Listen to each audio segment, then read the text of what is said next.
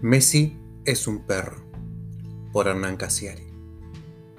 La respuesta rápida es por mi hija, por mi esposa, porque tengo una familia catalana. Pero si me preguntan en serio por qué sigo acá, en Barcelona, en estas épocas horribles y aburridas, es porque estoy a 40 minutos en tren del mejor fútbol de la historia. Quiero decir, si mi esposa y mi hija decidieran irse a vivir a Argentina ahora mismo, yo me divorciaría y me quedaría acá, por lo menos hasta la final de la Champions. Y es que nunca se vio algo parecido adentro de una cancha de fútbol, en ninguna época, y es muy posible que esto no ocurra más. Es verdad, estoy escribiendo en caliente. Redacto esto la misma semana en que Messi hizo 3 para Argentina, 5 para el Barça en la Champions y 2 para el Barça en la Liga. 10 goles en 3 partidos de 3 competiciones diferentes. La prensa catalana no habla de otra cosa. Durante un rato, la crisis económica no es el tema de inicio en los noticieros. Internet explota. Y en medio de todo esto, a mí me acaba de pasar por la cabeza una teoría extraña, muy difícil de explicar. Justamente por eso intentaré escribirla a ver si termino de darle vuelo. Todo empezó esta mañana. Estoy mirando sin parar goles de Messi en YouTube. Lo hago con culpa, porque estoy en mitad del cierre de la revista número 6. No debería estar haciendo esto. De casualidad, hago clic en una compilación de fragmentos que no había visto antes. Pienso que es un video más de miles, pero enseguida veo que no. No son goles de Messi, ni sus mejores jugadas, ni sus asistencias. Es un compilado extraño.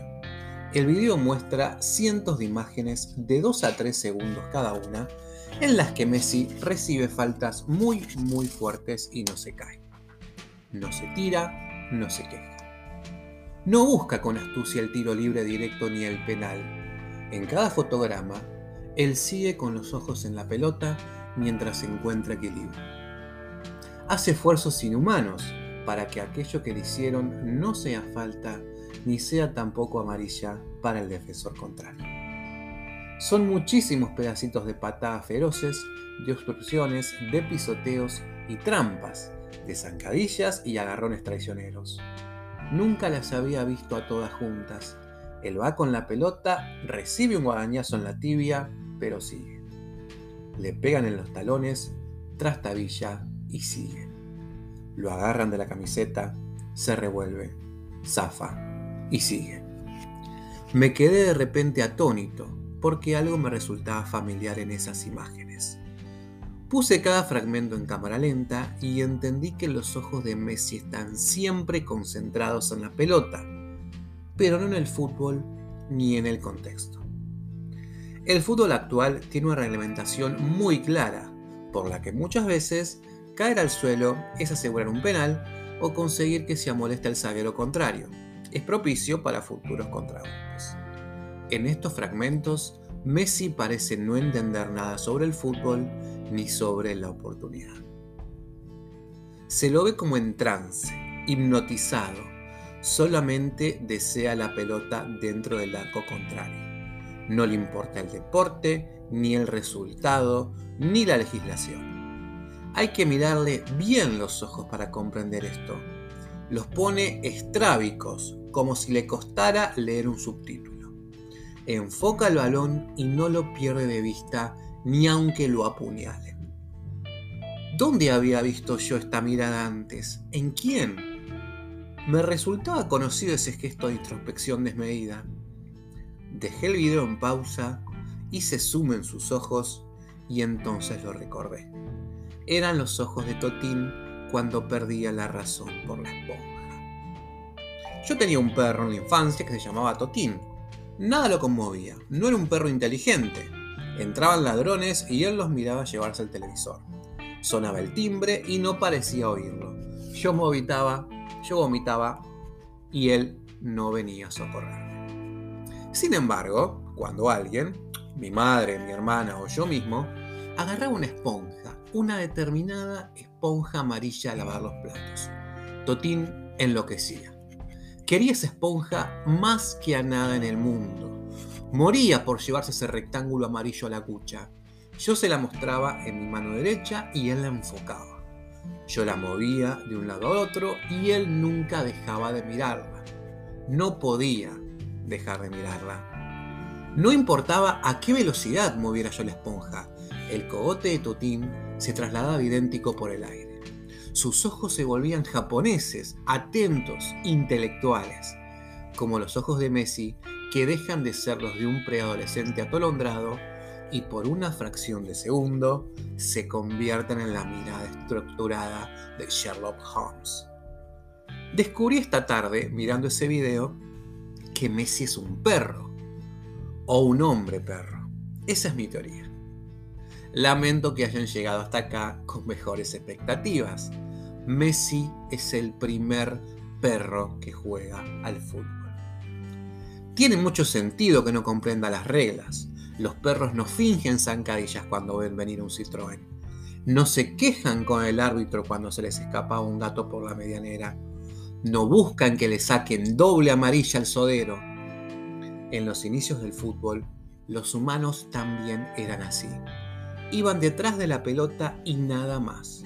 No existían las tarjetas de colores, ni la posición adelantada, ni la suspensión después de cinco amarillas, ni los goles de visitante valían el doble. Antes se jugaba como juegan Messi Totti. Después el fútbol se volvió muy raro. Ahora mismo, en este tiempo, a todo el mundo parece interesarle más la burocracia del deporte, sus leyes, después de un partido importante. Se habla una semana entera de legislación. ¿Se hizo molestar Juan Esprofeso para saltarse el siguiente partido y jugar el clásico? ¿Fingió realmente Pedro la falta dentro del área? ¿Dejará jugar Pancho acogiéndose a la cláusula 208 que indica que Ernesto está jugando el sub-17? El técnico local mandó a regar demasiado el césped para que los visitantes patinen y se rompan el cráneo. Desaparecieron los recogepelotas cuando el partido se puso 2 a 1 y volvieron a aparecer cuando se puso 2 a 2. ¿Apelará el club la doble amarilla de Paco en el Tribunal Deportivo? ¿Descontó correctamente el árbitro los minutos que perdió Ricardo por protestar la sanción que recibió Ignacio a causa de la pérdida de tiempo de Luis al hacer el lateral? No, señor. Los perros no escuchan la radio no leen la prensa deportiva, no entienden si un partido es amistoso intrascendente o es una final de copa. Los perros quieren llevarse siempre la esponja a la cucha, aunque estén muertos de sueño o los estén matando las garrapatas. Messi es un perro, bate de otras épocas porque solo hasta los años 50 jugaron al fútbol los hombres perros. Después la FIFA nos invitó a todos a hablar de leyes y de artículos y nos olvidamos que lo importante era la esponja. Y entonces, un día aparece un chico enfermo. Como en su día un mono enfermo se mantuvo erguido y empezó la historia del hombre. Esta vez ha sido un chico rosarino con capacidades diferentes, inhabilitado para decir dos frases seguidas, visiblemente antisocial, incapaz de casi todo lo relacionado con la picaresca humana, pero con un talento asombroso para mantener en su poder algo redondo e inflado y llevarlo hasta un tejido de red al final de una llanura verde. Si lo dejaran, no haría otra cosa, llevar esa esfera blanca a los tres palos todo el tiempo, como Sísifo, una y otra vez. Guardiola dijo después de los cinco goles en un solo partido, el día que él quiera, 6. No fue un elogio, fue una expresión objetiva del síntoma. Lionel Messi es un enfermo, es una enfermedad rara que emociona, porque yo amaba a Totín y ahora eres el último hombre perro. Y es por constatar en detalle esa enfermedad, por verla evolucionar este sábado que sigo a Barcelona, aunque prefiera vivir en otra parte. Cada vez que subo las escaleras internas del Camp Nou, y de pronto veo el fulgor del pasto iluminado, en ese momento que siempre nos recuerda la infancia, digo lo mismo para mis adentros. Hay que tener mucha suerte, Jorge, para que te guste mucho un deporte y te toque ser contemporáneo de su mejor versión y, tras cartón, que la cancha te quede tan cerca. Disfruto esa doble fortuna, la tesoro. Tengo nostalgia del presente cada vez que juega Messi. Soy hincha fanático de este lugar en el mundo y de este tiempo histórico. Porque, me parece a mí, en el juicio final estaremos todos los humanos que han sido y seremos, y se formará un coro para hablar de fútbol. Y uno dirá, yo estudié en Amsterdam en el 73. Otro dirá, yo era arquitecto en Sao Paulo en el 62. Y otro, yo ya era adolescente en Nápoles en el 87. Y mi padre dirá, yo viajé a Montevideo en el 67 y uno más atrás. Yo escuché el silencio del Maracaná en el 50. Todos contarán sus batallas, con orgullo hasta altas horas. Y cuando ya no quede nadie por hablar, me pondré de pie y diré despacio. Yo vivía en Barcelona en los tiempos del hombre perro. Y no volará una mosca.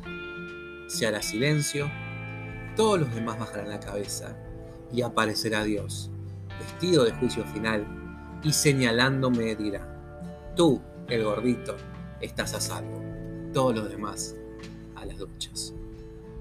Messi es un perro.